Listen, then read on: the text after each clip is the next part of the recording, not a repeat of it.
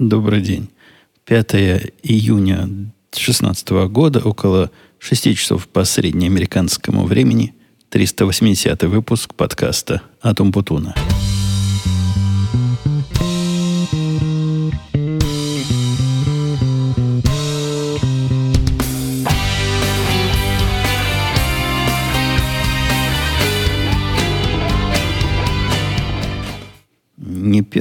даже не второй день я в таком погранично-сонном состоянии нахожусь значительную часть дня.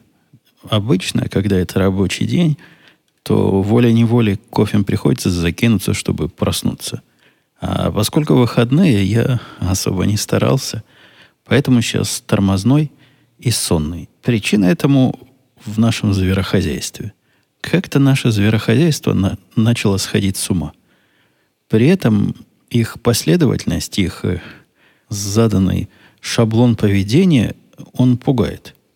Они как будто бы все договорились. И если вдруг вы забыли, или если вдруг вы новые слушали, в нашем зверхозяйстве три единицы. Две кошки и одна собака. И вот каждое утро приходит, происходит примерно такое. Примерно в часа 4, где-то в 5 утра приходит белая кошка, садится под нашу дверь спальни – и начинает орать нечеловеческим голосом. После... Ну, сначала мы с женой друг друга в бок тыкаем, ты пойди, да ты пойди. Потом, конечно, она идет, ну, потому что она знает, что с этой ситуацией делать. Я бы вышел, дал бы кошке тапком по жопе, и все бы успокоилось. Но как-то у нас кошечек маленьких бить запрещено, поэтому встает жена в таком на автопилоте, идет, этой кошке дает какой-то вкусный корм – и именно в 5 утра этот вкусный корм просто необходимо есть. И никак без этого прожить нельзя. Обычно после этого еще есть часок сна, и начинается очередь второй кошки, подходит черный. Та у нас гордая, та не кричит вообще никогда. Она просто садится по двери и бьется всем телом. Об эту дверь кошечка маленькая, а такие удары наносит, что поначалу даже страшно было. Казалось, что какой-то здоровый мужик сапогом в эту дверь лупит. Это означает, что ей внимание надо. К этому моменту эти две кошки уже настолько наорались, настучали, что будет собаку. И с 6 утра у нас собака весело просыпается и тоже, тоже не добавляет нашему спокойствию много. Мне кажется, в тот момент, когда они все уже достали нас и получили свое внимание, можно было бы дальше спать, но тут жена отказывается. Отказывается, говорит, как же мы будем спать спокойно, когда Собака выпущена из клетки своей, из домика, бродит вместе с кошками на одном помещении, и вдруг она кошку сильно обидит. Это у нее, на мой взгляд, иллюзия. Я ей не раз говорил. Смотри, говорю, жена и дочка, когда вас дома нет, вы что думаете, я слежу, чтобы собака кошек не обижала? Да нет, я у себя вверху работаю, и никто никого не обижает, как-то они там саморегулируются но не помогает. И в результате каждое утро, последние, наверное, пару недель на смарку. И это никуда не годится. И если собака воспитательные меры вполне понятно какие, то с кошками, ну, меня ограничивает в своих в этих мерах э, дрессировки. Я даже не знаю, что делать. Есть вообще какие-то идеи, как с этими утренними кошками справляться? Закрыть их в подвале не получится, потому что они оттуда, они такие пронзительные – они оттуда будут кричать и, и стучаться. А каждое утро, каждое утро производить вот эту процедуру, да, я в этой ситуации пассивная величина, но даже меня, пассивную величину, которой не надо куда-то ходить, это все равно напрягает и будет.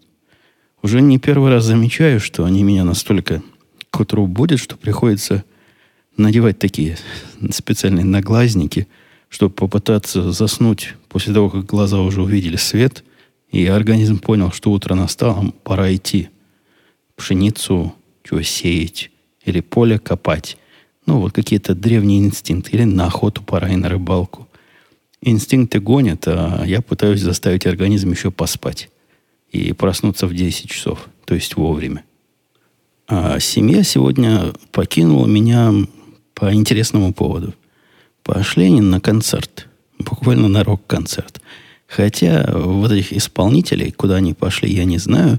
Но судя по приготовлениям, Это что-то такое, очень роковое. Ну, жене моей, ну, понятно, сто лет не особо надо, хотя она, в принципе, была за. Она сопровождает дочку. А дочка от этих пилотов, она с ума сходит. Они называются то ли 21 пилот, то ли 21 пилот. Там какие-то цифры и какие-то пилоты. Не знаю, что они играют и, и как они эти концерты устраивают, но сегодня надо было пойти туда в красном. Ну, девочка эту проблему решила кардинально, покрасилась в красный цвет, то есть волосы покрасила в красный цвет. Жену тоже пыталась заставить, не заставить, убедить. Молодая еще заставить. Но самое большее, что ей удалось, это уговорить мою жену надеть красную одежду. То есть они такие красные, некоторые из них с красными головами. На этот концерт собираются. Концерт довольно далеко от нас, где-то возле аэропорта – но дорога туда такая есть, по которой жена может ехать, хотя она не знала, сколько времени это займет. Я утверждал, что за час точно доберетесь. Добрались минут за 40. И, понятно, приехали раньше, больше, чем на час. Не опоздали, опоздали в противоположную сторону. Уже отзвонились оттуда, говорят, сидим на стоянке, нашли шикарное место. Жена говорит, сейчас сумасшедшие собираются, выглядят вот ну, просто они с красными головами и красными майками среди этих поклонников на вид самая вменяемая жена с дочкой, а остальные там такие, что прямо ой. Ну, приедет, обещала, покажет фотографии. Посмотрим, насколько они действительно ой. Билеты к этому мероприятию тоже надо было покупать заранее, месяца за два. Они меня... Ну, я как бы главный по покупкам в интернете, потому что интернет же, вы понимаете, это страшное место, где каждый норовит обидеть. Нашли одно место, какое-то оно мне показалось технически продвинутое, но что-то с ним было не так. Вот не могу вам объяснить, что не так, но какое-то не то место, где мне хотелось бы давать свою карточку, даже одноразовую, даже ту, которую я специально сгенерировал для этой покупки. С трудом. У них плохо у этих пилотов с пояснением, где билеты на их концерты покупать. Но нашли конце концов нашли, выбрали билеты. Там билеты, знаете, не, не дешево стоят. Вот совсем-совсем не дешево. Наши девчонки купили билеты. Там такая сложная, сложная система. Впереди большая площадь, где стоят. Туда билеты стоят примерно 150-200 долларов на морду населения. Стоять за 200 долларов. А по бокам в виде такой подковы располагаются места, где можно сидеть. Вот они практически с штангенциркулями и транспортиром вычисляли, с какого места они сцену будут видеть.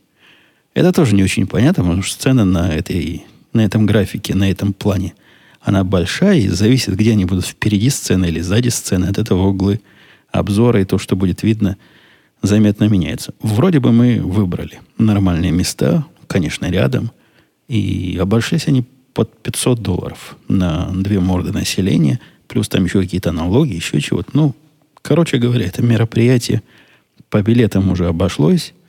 И, судя по всему, еще там надо будет потратить на разные сувениры. И, и я не знаю, чего сейчас продают на рок-концертах. Диски как-то смысла нет продавать. Наверное, майки какие-то, какую-то символику и что-то еще в этом роде. Но я уверен, без добычи без добычи они не вернутся. А если вы заходите на сайт этого подкаста, который подкаст.com.com, то заметили, что я там так красиво прикрутил ленту своего твиттера. Она и раньше была, но как-то непонятно. Теперь она просто и понятна. И самый первый твит на момент моего разговора – это вид из окна, где виден гордо развивающийся звездно-полосатый флаг. Я про это и твит, конечно, опубликовал ну, то есть фотография из моего твита, что, мол, повесил в честь праздника. Праздник у нас был день памяти, видимо, так, где-то так переводится. И еще один скоро будет День независимости. В общем, культура вывешивания флагов здесь как-то принята. При этом я даже не очень понимаю, какие правила по, по вывешиванию, какие правила по убиранию – то есть я вижу, к праздникам флаги у всех появляются. Но у некоторых, например, у моего соседа слева, флаг всегда висит. И он без всяких праздников, видимо, большой патриот. Ну, я решил к празднику повесить. А поскольку праздник будет через месяц, ну что туда-сюда вставать, его перетакать, пусть висит и до следующего праздника. А там видно будет, после этого же день труда в сентябре. Так может он, может по, по этой же причине и сосед не снимает, у него праздник. Один в праздник, другой переходит. Не знаю, не знаю. Э, с установкой этого флага оказалось все как-то совсем непросто. Ну, то есть, технически проблем особых нет. Втыкаешь его в специальное крепление, крепление перекручиваешь шурупами к любой деревянной части дома выступающей, втыкаешь, все, стоит. Хорошо стоит, там еще болтиком прикручивается, чтобы не упало. И ветром не несло. Однако есть одно «но». И я не понимаю, то ли у нас флаг неправильный подсунули. А купила жена его по своей инициативе в том магазине, где раз в неделю скупается за едой. Такой магазин, клуб, где все в больших упаковках. Флаг, правда, не в, упаков... не в большой упаковке, а в виде одного, одной штуки продавался. Так вот, может, там флаг какой-то подсунули, некондиционный, не знаю. Но у соседа он всегда висит и так гордо развивается. А у меня он, во-первых, как-то понуро висит в большую часть времени. А когда он попытается развиваться, его ветром вокруг своей вот этой палки, флагштока, его самого и обкручивает. У соседа такого не происходит. Я уже раза три выходил, его раскручивал обратно, потому что как-то ну, как-то некрасиво, когда так в виде тряпочки, накрученной на палку висит. Надо у соседа поинтересоваться, как он добивается. Может, есть какие-то особые хитрости, как эти флаги правильно развивать. Я, я пока не постиг всех глубин этого знания. Один из э, комментаторов в Твиттере, увидев мою картинку там у себя в ленте, видимо, написал, что я мол, смело, смело такие вещи пощу. И это хороший тест с его точки зрения на адекватность моих читателей.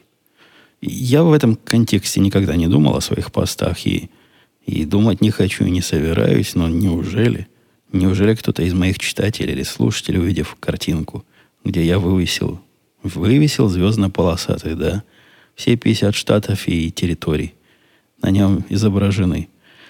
И, и что из этого? Неужели такая неприязнь в ваших краях принята э, к, наш, к нашему звездно-полосатым, да и вообще к американскому, что этого хватит для того, чтобы, например, от меня отписаться или э, плюнуть в сторону моего твиттера и заблокировать меня. Я не знаю, каких, каких неадекватных действий можно еще ожидать. Я никаких не получил. Вы ведь знаете мой принцип. Я людей за идиотов не считаю в большей части своей.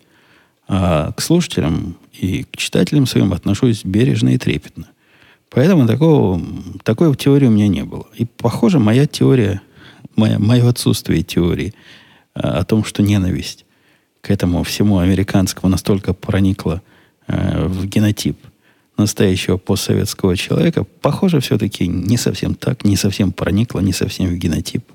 А если проникло, то кое-кто из э, читателей и слушателей этого подкаста умеет свою ненависть держать. Из дел своих э, домашних, которые пересекаются с рабочими, вы знаете, я зачастую тут в этом подкасте разными плохими словами вами, с вами делюсь своими впечатлениями, в основном отрицательными, редко положительными, о разных своих опытах общения со службами поддержки. Не потому, что я к ним сильно пристаю и издеваюсь, и хочу от них чего-то странного. Но когда что-то ломается, я предпочитаю это починить конвенциональным путем. Не, не брать самому отвертку паяльной клавиатуру или то, что надо, а попытаться заставить тех, кто это должен делать по контракту, соглашению и общей логике. И не всегда получается. Ну, так или иначе. Получается иногда, иногда не получается. Иногда они меня радуют, в основном удивляют. А тут я недавно побыл как раз на той стороне. Перешел на ту сторону. То есть сам побыл службой поддержки. И вы знаете, я, я понял, какая все-таки у них работа собачья. При этом я поддерживал для одного конкретного и очень нудного пользователя – свой бесплатный свободный проект, который тут у меня уже несколько лет есть, который худо-бедно. И он не, не развивается, он просто работает. Написан правильно, в свое время он работает.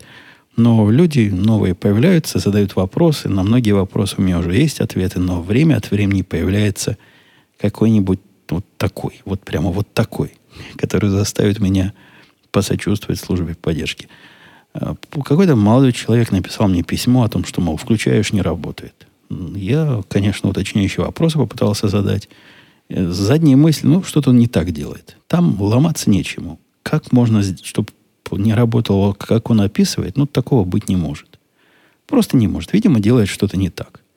Он нет, утверждает, я все так делаю, все так. Я вот письмо посылаю, оно не, обратно не то приходит, и срочно, срочно, дорогой, значит, вот он чините. Письмо по-русски. Он сначала мне писал не по-русски, потом поинтересовался, можно ли писать мне по-русски. Я, я согласился. Не знаю, является ли он слушателем этого подкаста или нет. Морочил мне голову своими нельзя сказать морочил. Если я становлюсь на, на сторону службы поддержки, то излагал мне свои проблемы довольно долго, упорно и многократно. Ну, поскольку для меня это проект не работа, а хобби, и поддержку и для него я осуществляю, когда нет ничего более интересного, чем заняться, и есть минутка времени, то да, морочил, морочил голову. После, наверное, пяти или шести писем выяснилось, что он делает не то, посылает не оттуда, делает не так. В общем, все делает неправильно. При этом, как он это делает неправильно, этот м, пользователь скрывал. Но это если бы я позвонил, например, в службу поддержки телевидения спутникового своего, и начал ему рассказывать, что вот не принимает, вот ничего не ловится. Они бы меня спросили, как там у вас сигнал. Я бы сказал, ну, нормальный сигнал, как всегда какие, что у вас написано на телевизоре, я бы сказал. И при этом я бы скрывал то, что антенну их я снял и положил в чулан. И продолжал бы им звонить и требовать, значит, сервиса. Ну, как же, положено. А то, что антенну снял, ну, мне неудобно было, что она стояла на крыше. Ну, мне так неудобно было. Мне хотелось на это место поставить что-то другое. Горшок с цветами. Вот примерно такая ситуация у меня была с чуваком. Зачем он скрывал, как он этим пользуется? И Почему он именно таким образом странным этим пользуется, загадка сия велика. Но я уверен, в средней, среднестатистической службе поддержки таких, э, э, таких редких случаев, такие редкие случаи не так уж и редки. И смотришь на это, и мнение о человечестве даже немножко начинает в твоих глазах падать все ниже и ниже. Пару комментариев у вас там было по поводу э, следующей темы – Э, зачем вы тянете резину, писал Максим, э, с этим зомби-проектом, если клиента можно просто отшить большой цифрой? Какая с этого выгода вам или вашему начальству, вашей компании? Дорогой мой, не так просто все. Это же вопрос политический. Если бы это был, я ведь об этом рассказывал, если бы это был просто заказчик, который вот пришел к нам, по интернету нас нашел и начал совать деньги в карманы, прося в ответ нашей деятельности – конечно, так бы и поступили. Во-первых, не надо было сумму называть какую-то, а можно было просто отшить. Мы за этот проект не возьмемся. Тут же политическая ситуация. Заказчик важный, поскольку мы с ним дружимся, с другими его представителями, с другими подразделениями дружимся и любимся по разным другим проектам. И они знают, вот эти люди из других проектов, что мы те самые чуваки, к которым можно прийти с проблемой и мы, эти самые чуваки, проблему решим.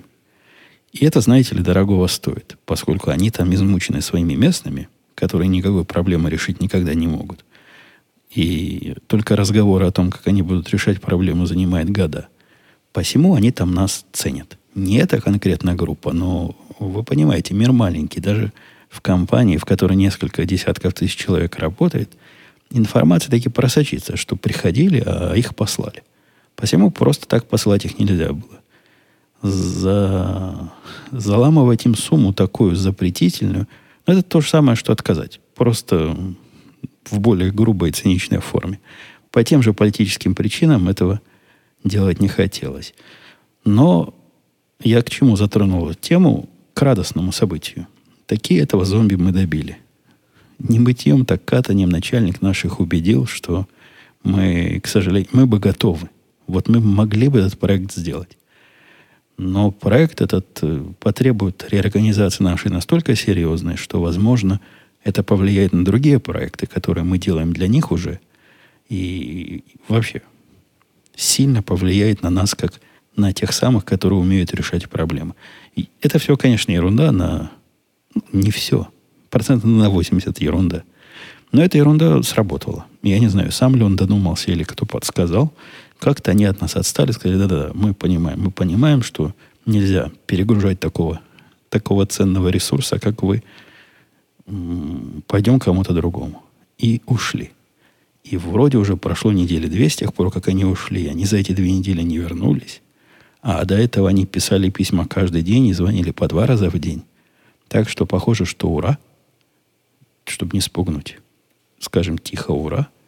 Постучим по, по дереву чем-нибудь. И будем вместе с вами надеяться, что не вернется этот зомби больше к жизни. В прошлые выходные мы на работу... Не, не выходные, в прошлый четверг. Вы видите, как в мозгу у меня там уже все повернуто. Поездка на работу – это практически выходные. Поскольку кроме социализации, а именно каких-то разговоров за жизнь, планов на будущее и отчетов э, нашего начальника о том, каких потенциальных заказчиков он либо захомутал, либо захомутает, либо какие из потенциальных превратились в кинетические, э, работы не происходит на работе. Посему выходной. Четверг это у меня такой второй выходной. В принципе, мы двигаемся в сторону вот э, этих этого будущего, о котором разные бездельники мечтают, когда можно работать два раза, а два дня в неделю, все остальное время отдыхать. А еще лучше один день в неделю. Конечно, еще лучше вообще не работать, а получать безусловный доход. Ну, начать надо с малого. Так вот, мы практически работаем четыре дня в неделю. И это вовсе не привлечение. Конечно, после этого четверга, возвращаясь, я чувствую себя усталым, как будто бы мешки таскал, поскольку разговаривать без перерыва 6 часов о чем-нибудь, даже принимать, даже если не сам разговариваешь, а принимаешь активное участие в 6-8 часовых разговорах, это, это утомляет. Особенно с непривычки, потому что тут я в обычные рабочие дни за с того момента, как поднимаюсь к себе в светелку, где работаю, и до того момента, как спускаюсь вечером, ну, тут не с кем разговаривать. Иногда я на компьютер ругаюсь, но в основном молчу. А тут приходится много, долго и а, активно разговаривать на разные темы. И начальник позвонил за день до приезда и говорит, давайте не пойдем. Я тут такое понял, такое понял. Что ж ты понял, спросила я его. А дошло до него наконец-то, что в эти дни, когда мы ездим на работу пообщаться, какие огромные деньги фирма теряет. Он реально посчитал, сколько мы теряем из-за того, что ну, он по наивности предполагал, что мы работаем в два раза меньше в четверг. Я его успокоил, говорю, да нет, твоя математика неправильная. Не в два раза. Вообще просто в бесконечность раз. Производительность падает до нуля. Короче, он просчитал, проследился. Сказал, давайте не приедем. Давайте останемся дома. Давайте поработаем. Все поработаем, никто не поедет никуда. Мы не поехали, и хватило это ровно на одну неделю. Видимо, за неделю, пока он с нами не виделся, расчеты забылись. Поэтому в этот четверг мы все приехали. Как обычно, работы не было никакой. Хотя вот программист, который, который из нормальных, не, не который китаец, а который умеет программировать, он там на работе даже наушники надевает и пытается чего-то делать. Но когда какое-то громкое особо совещание, в котором он не хочет участвовать, и пытается. Я его спросил, говорю, ты реально работаешь? Ну, кто работает в четверг? Он говорит, да нет, пытаюсь, но толку нет никакого, даже самые глупые вещи делать тут плохо получается. Не та обстановочка. Ну и, и в процессе, после уже наших разговоров, когда уже часа 4 вечера, а к 4 мы уже начинаем расходиться, потому что сколько можно работать в четверг, уже устали. И вот в районе этих четырех часов э, подходит ко мне наш, наш директор, президент, CEO и CCO в одном лице и говорит, есть разговор. Ну, я, я не очень понял его намек. Говорю, ну, есть, садись, поговорим. Вот стул рядом, диванчик. Он говорит, не, личный разговор. Давай выйдем. Вообще в нашей организации такие вещи – это редкость. То есть, чтобы тебя начальник вывел на личный разговор, я таких случаев по пальцам могу посчитать, и чаще всего это происходило два раза происходило со мной и, по-моему, пару раз со всеми остальными вместе взятыми. Поэтому все, конечно, напряглись. Вижу, по, по, по глазам напряглись, думают, что, что будет, что будет. Самого, значит, Умпутуна на, на личный разговор начальник вызывает. Что же Умпутун такого натворил, что нельзя сказать при всех? Да не, все там просто. И ничего там личного нет, просто он не хотел обсуждать этот вопрос в присутствии китайца, который тут напротив же сидел меня. А история ровно та же самая, что и год назад. Я напоминаю, что год назад он первый раз меня так вывел и предложил провести с китайцем его годовалое интервью, годовалый обзор, годовой обзор его деятельности, ну и по результатам разговора выдать премию, повысить зарплату, поругать его, похвалить. Ну, все, что положено делать в этих случаях в любых компаниях. Это мой телефон вдруг какую-то новость выдал. А то, что о том, что чей-то сын где-то пропал. Что-то такое. Видимо, продолжение какой-то истории, начало которой я не знаю. Э, да, так что предстоит у меня на следующей неделе это самое, это самое ревью, этот самый обзор деятельности и подведение итогов с нашим китайцем. И если в прошлый раз, напомню, тем, кто забыл. Мои к нему претензии были более чем, прям более чем реальные. Но самая главная претензия была, что он какой-то безалаберный пацан. И взятый на себя обязательство проваливает просто не моргнув глазом. В этом году, видимо, мы его хорошо накрутили в прошлом году и объясняли это в процессе. В этом году такой претензии нет вообще. То есть он заметно на, на наших глазах он повзрослел повзрослел в смысле своего отношения. Он не мальчик, но муж. Он возраста моего мальчика, но мой мальчик, он человек ответственный. А этот был совсем, совсем безалаберный. Мог взяться сделать проект и укатить куда-то.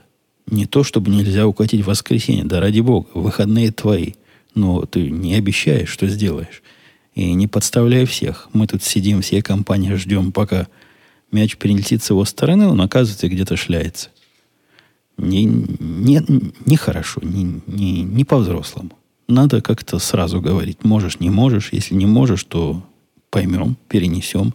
А если можешь и взялся, так дал слово держи. Таких инцидентов не было. Ни разу за весь этот год. И это большой плюс. И в принципе я пытался понять, что я буду в разборе полетов с ним Э, надо какие-то положительные, какие-то отрицательные. С положительными понятно. А если у нас отрицательные? Если нет, выдумывать-то не буду. Но нашелся, нашелся, конечно, отрицательный пункт. Я об этом в радио Ти рассказывал. Его абсолютно чудовищно поразительное отношение к вопросам безопасности. Это, кроме как беспечность полнейшего кретина, я никак это отношение назвать не могу. Я с трудом себе представляю еще одного человека, я таких людей вообще не знаю, которые готовы свои пароли раздавать направо и налево, вставлять их в такие места, где рука любого человека дрогнет их вставить. И не будь бы я триж, трижды параноиком, который никогда не рассчитывает на сознательность пользователей, а всегда готовится к самому худшему, нас бы давно и сильно обидели бы. Вот с такими, как, как мой китаец – даже никакой социальной инженерии не надо. Вы знаете, его даже не надо просить, дай-ка мне свой пароль. Он с удовольствием его и без просьбы вам отдаст. И пароль-то его я видел, поскольку он, он им везде разбрасывается. Такой пароль, что, ну, наверное, можно в книжку, такую книжку худших паролей записать. Собака моя с ума там сходит, потому что порода это, как выяснилось, сам себе прерву от разговоров с китайцем, раз собака напомнила, оказывается очень говкучая. А она по, по, своим, по своей специализации как раз должна быть говкучей. Они, эти собаки, охраняют баржи. Но как она может, такая, в общем, небольшая собака, баржу охранить? Единственное, гавканье. Вот она, у нее два качества. Она любит купаться и по всякой ерунде гавкает. То бишь, брехливая такая собака. И поскольку мы тут в деревне живем, когда она заливается – со всех сторон соседские собаки тоже начинают. Ну, типичная деревенская жизнь вокруг. Сейчас она среагировала на соседей. Я специально вышел посмотреть. На что же мы сейчас гавкаем? А гавкаем вы слышите, таким глубоким голосом. Это голос, которым надо похититель барш, видимо, пугать. В, в домашней среде между своими, когда она что-то от нас хочет, она не таким разговаривает, а гораздо более тонким. Это как раз такой внешний, внешний голос на врага. Да, это приехали через два дома соседи откуда-то и разгружают машину, их там много, и они как-то неосмотрительно шумят, и вот наша собака их считает за врагов. Подводя итог, поведу я китайца в ресторан, скажу ему в основном все хорошее, не примену сказать про его отношение к безопасности, попытаясь в очередной раз бить в голову, почему так делать нельзя. Это не первый раз. Так, подобная беседа уже была. Он меня однажды уже удивлял, и, по-моему, я с вами этим удивлением когда-то делился пару лет назад. Но буду доводить эту мысль до, до его полного понимания и до наступления абсолютного просветления. Почему так делать нельзя – и каким боком это может быть чревато. Второй мой работник, который, как мне казалось, это моя вторая смена, а теперь она переходит и в третью, он прям порядком утомил. Это тот самый программист истории, про которого я в радио идти время от времени рассказываю, технические разные. И он чувак нормальный. Нормальный чувак. Но чересчур активный. И иногда на него эта активность, это даже не желание пообщаться – и даже нежелание выяснить. И я не могу формализовать, чего он, собственно, хочет, когда устраивает длинные дискуссии, длинные обсуждения по поводу вопросов, которые, на мой взгляд, яйца выеденного не стоят, и как-то не понимает намеков. Ну, я, я ему могу сказать, ну, отстань уже, ну, два часа ночи, ну, чего ты от меня хочешь? Чтобы я глубоко думал над твоим кодом и пытался понять, почему то, что ты написал, это полнейший бред – не, не хочу я так грубо с ним обрывать его и как-то обижать. Я ж мягкий. Поэтому я стараюсь намеками, обиняками. Полуобиняк не, не помогает. И как пристанет, как прицепится, как пьяный до радио. Заиграй, да заиграй. И я уже посмотрел на его код, уже объяснил, почему не так. А после этого начинает философский разговор, а почему же сделано именно так, вот правильно, как а не так, как ему казалось, то есть неправильно. Почему в мире все вот так несправедливо устроено, что его замечательная идея вышла боком и работать не может, потому что работать не может никогда. И если бы эти разговоры не приносили результата, я бы, конечно, перешагнул через, через свою мягкость и отогнал бы его от себя по вечерам. Но они приводят результату, потому что один и тот же вопрос, одну и ту же тему он второй раз не поднимает. Однако количество его непонимания во многих областях настолько широко, что даже не повторяясь, его визитов ночных мне хватает, ну, если не каждый вечер. Не верите жену, спросите. Вот как начинает мой компьютер в 2 часа ночи зеленькать колокольчиком, это означает, что пришел мой ночной работник на третью смену, и надо ему будет что-то очередные следующие два часа объяснять и, и разъяснять. Утомил изрядно, но посмотрим. Я надеюсь, что области его непонимания сужаются со временем. И когда-нибудь мы его доведем до такого состояния, когда он не будет ко мне приходить. Ну, ладно, я и не могу мечтать, что он целую неделю не будет приходить с глупостями. Но хотя бы будет, допустим, ограничивать себя двумя разами в неделю. Это уже будет большое дело и большое достижение. На столе у меня теперь телевизор белого цвета, который оказался в половину, то есть не в два раза, а в половину от своей цены дешевле, то бишь на 50%, наверное, дешевле, чем его брат черного цвета. Это удивительная какая-то какой-то язык ценообразования. Я проверял специально и даже читал обзоры. Вот такой же белый LG стоит как, э, как черный, только минус 50%. Почему, я не знаю. В чем такая чудовищная непопулярность белого цвета, что за это столько сбрасывают, я не понимаю. Ну, чтобы вы не думали, что тут речь идет о миллионах, он и в полной цене, наверное, 150 долларов стоит, а вот в моем варианте он около 100, чуть дешевле 100, по-моему, стоил. Это маленький телевизор, который стоит на столе у меня – И я искал на замену поломанного Samsung что-нибудь, что не Samsung. Потому что Samsung меня утомил. Во-первых, он сломался э, при очень щадящей эксплуатации. За, наверное, год-полтора щадящей эксплуатации сломался. Во-вторых, не люблю эти Самсунги. У меня большой висит телевизор Samsung, я его не люблю. Этот маленький стоял, я его не любил. Ну вот не нравятся они мне. Какие-то они неправильные, какие-то они не телевизионные телевизоры. Ну, я даже не скажу, что не Sony, это понятно, но LG, который я купил, а купил я к LG тоже отношусь как-то никак. Я вообще не знаю, что это такое, никогда у меня таких телевизоров не было. И из далеких э, с таких 90-х я помню, что LG когда-то была совсем левой фирмой. Даже как-то, по-моему, по-другому называлась. Которая косила под настоящее. То есть э, годы прошли, может, они уже научились делать, но осадок с тех самых лихих 90-х у меня остался. Поставил я этот LG, знаете, замечательно работает телевизор.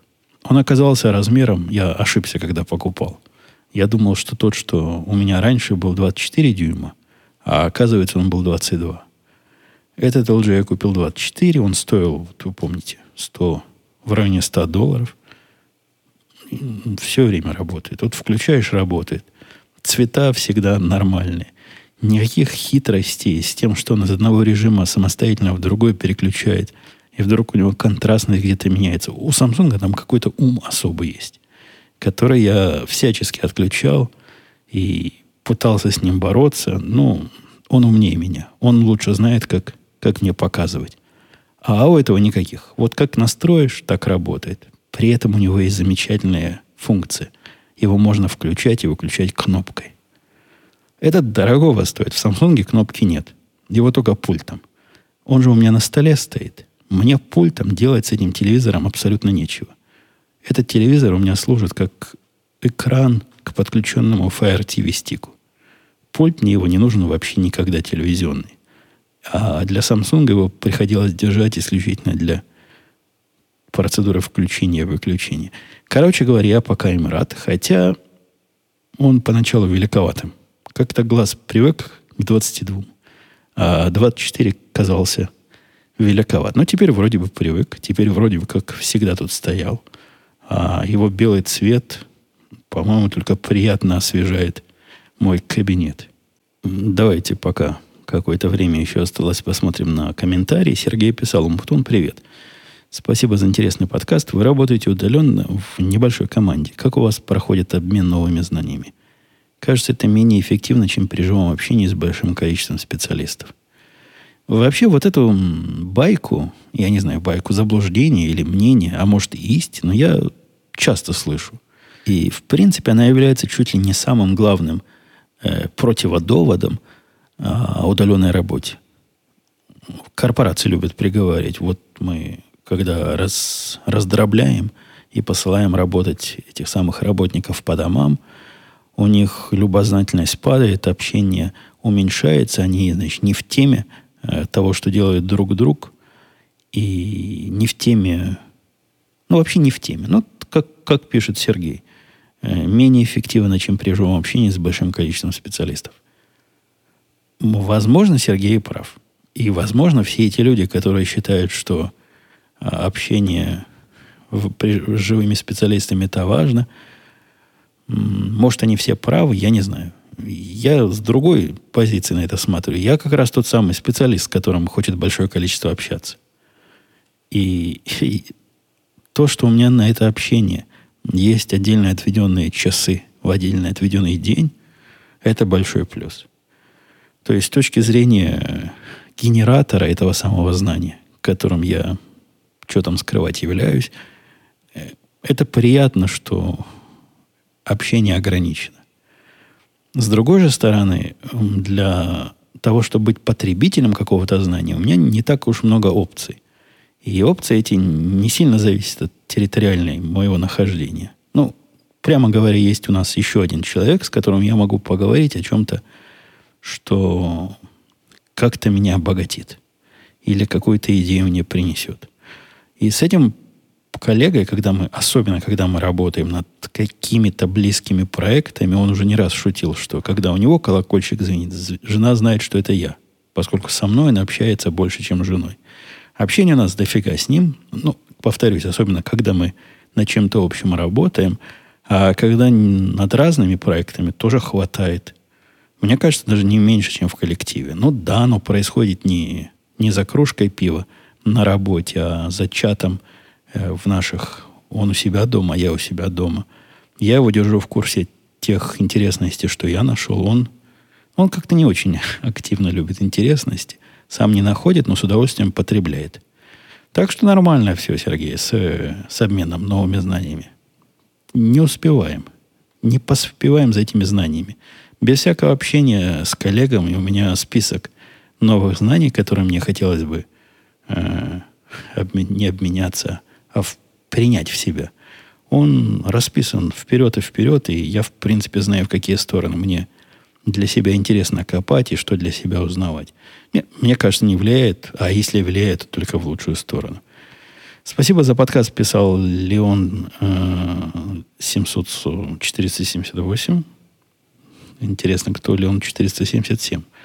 Слушаю годами. Как тебе кандидат от либертарианской партии? Может ли, по-твоему, либертарианская партия привлечь разочарованных сторонников республиканской партии? Ну, это несерьезно, дорогие мои. То есть это третья партия, которая, вот сейчас, которая либертарианская, может, там еще какая-то есть. И единственное, что она может сделать, это привлечь, отвлечь от республиканской партии кого-то и, по сути, привлечь просто победу э, альтернативной партии, демократической. Никакого реального шанса на то, что какое-то заметное количество разочарованных республиканцев пойдут к ним туда. Хотя, в принципе, можно, наверное, было бы пойти – они нам гораздо ближе идеологически, чем, чем все остальные. Но ну, это не произойдет. Это какое-то безумие даже надеяться в ближайшем будущем, что, э, что либертарианская партия сможет, кроме как распыления голосов, чем-то еще полезным нас удивить. Или я писал... Не, не Илья. Андрей, Алексей писал, добрый день. Я писал какой-то бред про, про то, что э, в один момент в США терроризмом занимались в основном иудеи.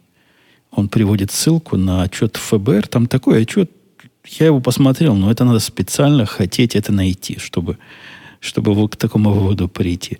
Надо ли было, спрашивал Илья, раз уж я его упомянул, по твоему мнению, в тот момент как-то ограничить въезд иудеев? Не знаю, не знаю, Илья. Я могу себе представить, что где-то ну, в начале, например, нашей эры, возможно, Римская империя имела смысл ограничивать э, въезд христиан. Наверное, в какой-то момент имел смысл ограничивать въезд кого-то еще. Черт его знает. Что касается этих 60-х или 70-х, на которые он ссылается, и когда там было аж целых, по-моему, два или три теракта каким-то я даже не очень знаю, чем вот эта э, партия любителей иудеев занималась и чего она хотела доказать.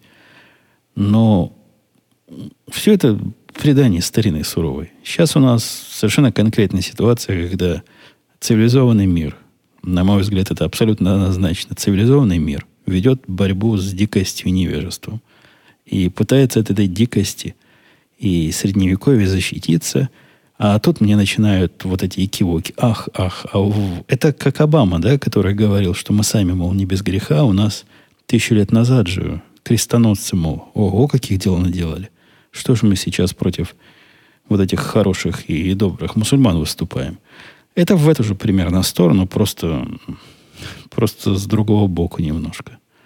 Ну, я, я не знаю, что вам еще ответить. По-моему, тут все настолько очевидно. Алексей писал, добрый день, Евгений. Как обычно, приятно слушать. Слушать. Слушать. А, он, ну, он, видимо, слушать имел в виду. Какой вид спорта смотрите в межсезонье? Когда нет любимого баскетбола? Или сидите на голодной пайке до новых игр? Мы с мальчиком перешли на форму... Э, есть такой термин специальный э, в английском языке. В русском я даже не найду аналога он протестное смотрение баскетбола, скорее всего, так можно перейти, перевести, или протестное боление. То есть мы в знак протеста болеем против всех. По сути, получается, что против кого-то мы болеем больше, а против кого-то меньше, и в результате тех, против кого мы болеем меньше, получается, что мы болеем за них. Вы увидели мою сложную логическую цепочку. Так краем глаза иногда, когда мальчик приходит, приносит пиво, мы с ним посматриваем и не очень активно болеем против всех, но с разной степенью. Других спортов нет, я не смотрю. Ну, ну, не, не могу я распыляться на другие спорты. Это, это не наш путь. Да я даже не знаю, какие другие спорты в межсезонье бывают, которые мне хотелось бы посмотреть. Вопрос от Ивана. Здравствуйте, Евгений. Вы много работаете дома, причем, насколько я слышу, график может весьма плавать. Но работа дома – это всегда семья, которая может отвлекать. Слушайте, ну не может быть, что я по, по теме, на тему, как, как можно работать дома, чтобы никто не отвлекал. Э, и Иван там в конце пишет, что последние пять лет вас слушаю, и ответ на этот вопрос не слышал. Неужели? Неужели я мог про этот вопрос ничего... Наверняка вопрос этот задавали 18,5 раз – и минимум шесть с половиной раз я на него отвечал. Да нет у меня такой проблемы. Семья понимающая, потому что не идиоты собрались. А если вдруг происходит непонимание, то можно быстро рыком поставить э, понимание на нужный уровень. Когда я говорю по телефону, понятно, что греметь, звенеть и стучать не надо. Да и вообще у нас ситуация такая особо отвязная. Я-то сижу в открытом пространстве, и даже в этом – сидя в этом открытом пространстве, без окон и без дверей, я как-то вполне нормальной семьей уживаюсь. Мне тишина-то важна только, и чтобы не дергали. Дергать они меня никогда не дергают. Они понимают, что если я работаю, значит, я работаю. И это как бы, вопросов особых не вызывает. Но шум может мне мешать только в том случае, когда я говорю по телефону какое-то совещание. Тогда они слышат, что я тут говорю, и ведут себя тихо. Либо когда у меня какая-то, какой-то такой жуткий кризис, ну вообще такой кризисный кризис. Разбудили в 6 утра, что-то случилось. Тогда тоже понятно, что лучше, лучше потише себя вести. Все остальное время я, я в себе. Мне шум сторонний мало мешает. Я его вообще редко э, э, ощущаю, редко слышу. И даже когда я с кем-то разговариваю, с женой, отвечая на какой-то ее вопрос – когда она, допустим, еду заложила мне там в печку и говорит, пойди поешь, по слухам, я вполне разумно поддерживаю беседу, хотя потом я не помню вообще даже факта существования этого разговора, поскольку мозг трудился над чем-то другим, а язык отвечал абсолютно автономно на, на таком автопилоте. Не, нет такой проблемы. Никакой проблемы нет. То ли я привык, то ли, то ли все так могут. Стокер писал, спасибо за подкаст. Общаешься ли ты с, компани... с коллегами с прошлой работы? Интересна судьба индейца. Э, ну, сказать, что общаюсь, это как-то сильно. С индейцем, да. С индейцем я время от времени созваниваемся. Как-то ходили пиво пить, как-то ходили в бильярд играть. Я ему рассказываю, что у меня нового, он рассказывает, чего там у него нового. Так поддерживаем общение. Не теряем друг друга из вида. С другими коллегами я не часто общаюсь, хотя когда у них что-то интересное происходит, вот индейка моя, которая тоже хорошая программистка была, немножко странная, но хорошая, она со мной связывалась перед тем, как переходить на работу последнюю, интересовалась моим мнением о тех технологиях, которые они там, на которые они ее собирались, ой, извините, на которые ее собирались перевести. Э, программист у меня в, даль, в давние времена был такой ну, не то, что странный, а вот тот, про которого я рассказывал, что сидит, сидит, а потом с ножом пойдет народ резать, и, и мне всегда казался потенциальным серийным убийцей. Он со мной последний раз связывался, когда его выгнали с той работы, на которую я так и не пошел. Ту компанию, которая нас купила. И я его успокаивал, упал, упал мне на грудь, я его успокаивал, рассказывал, как ему будет найти работу легко, и если что, я помогу рекомендациями всегда и всюду, без всякой помощи. Он через две недели нашел новую работу, лучше прежней. С тех пор я, по-моему, его ни разу не слышал. Ну, вот примерно такое общение, да, жизнь разводит. У нас-то и тем особо общих не остается. О чем нам с бывшими коллегами-то общаться? Э-э- спасибо за подкаст, писал Виталий. Э, Виталий, да. Давно не затрагивалась тема феминизма. Интересно, а насколько... Нет, интересно, а не слышно возмущение феминисток, что в баскетбольных командах, в частности, нет женщин? Не отдельных женских команд, а женщин мужских. Дискриминация. Виталий, э, любая феминистка вам бы сказала, что вы занимаетесь э, типичным мужским действием, а именно скрытая или открытая атака на сестер и упрощение. Про атаку на сестер я поддержать не могу феминисток, а вот про упрощение могу. Мне тоже какое-то время казалось, да и кажется сейчас, что нельзя одной рукой просить равных прав или требовать равных прав, а с другой стороны требовать м, третьей рукой специальных э, условий. Ну, про баскетбол ладно, но в нашей профессиональной области, когда женщины пытаются создать клубы женщин-программисток, выглядит это странно. А при этом бьются за равные права с мужчинами. Им это не кажется абсолютно странным, чтобы вы понимали. У них совсем какая-то другая логика. У них логика очень похожа с логикой любых обиженных меньшинств. Они примерно как и черные говорят, ну, вы нас угнетали тысячелетиями. Женщины говорят. Посему пообеспечьте нам теперь условия, чтобы мы могли вас побыстрее догнать. Это не очень работает в смысле баскетбола. Там играй женская команда, не играй, вряд ли когда-нибудь догонишь. Разное строение. То, что прыгает, и то, что бегает. Ну, я так подозреваю. Не просто же так женщины в отдельных командах. Они реально играют хуже мужчин. Что касается ума и сообразительности, ну, здесь, конечно, женщины никогда не согласятся, что ситуация как с баскетболом, и сколько, сколько не тренируюсь в отдельных женских лигах программистов, до уровня программистов мужчин они не дойдут.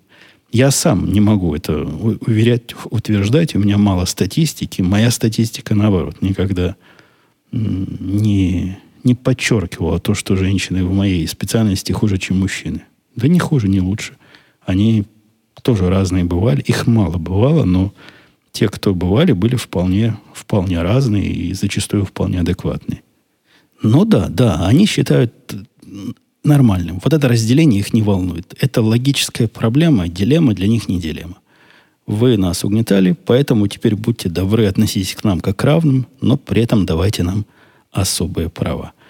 Ну что, на этом, пожалуй, все. Я уже время запланированное переговорил. Надеюсь, я не буду такого. Ничего обещать не могу. Надеюсь, длинного перерыва устраивать не буду. Э, в отпуск я собираюсь где-то в июле ехать. А еще далеко, да?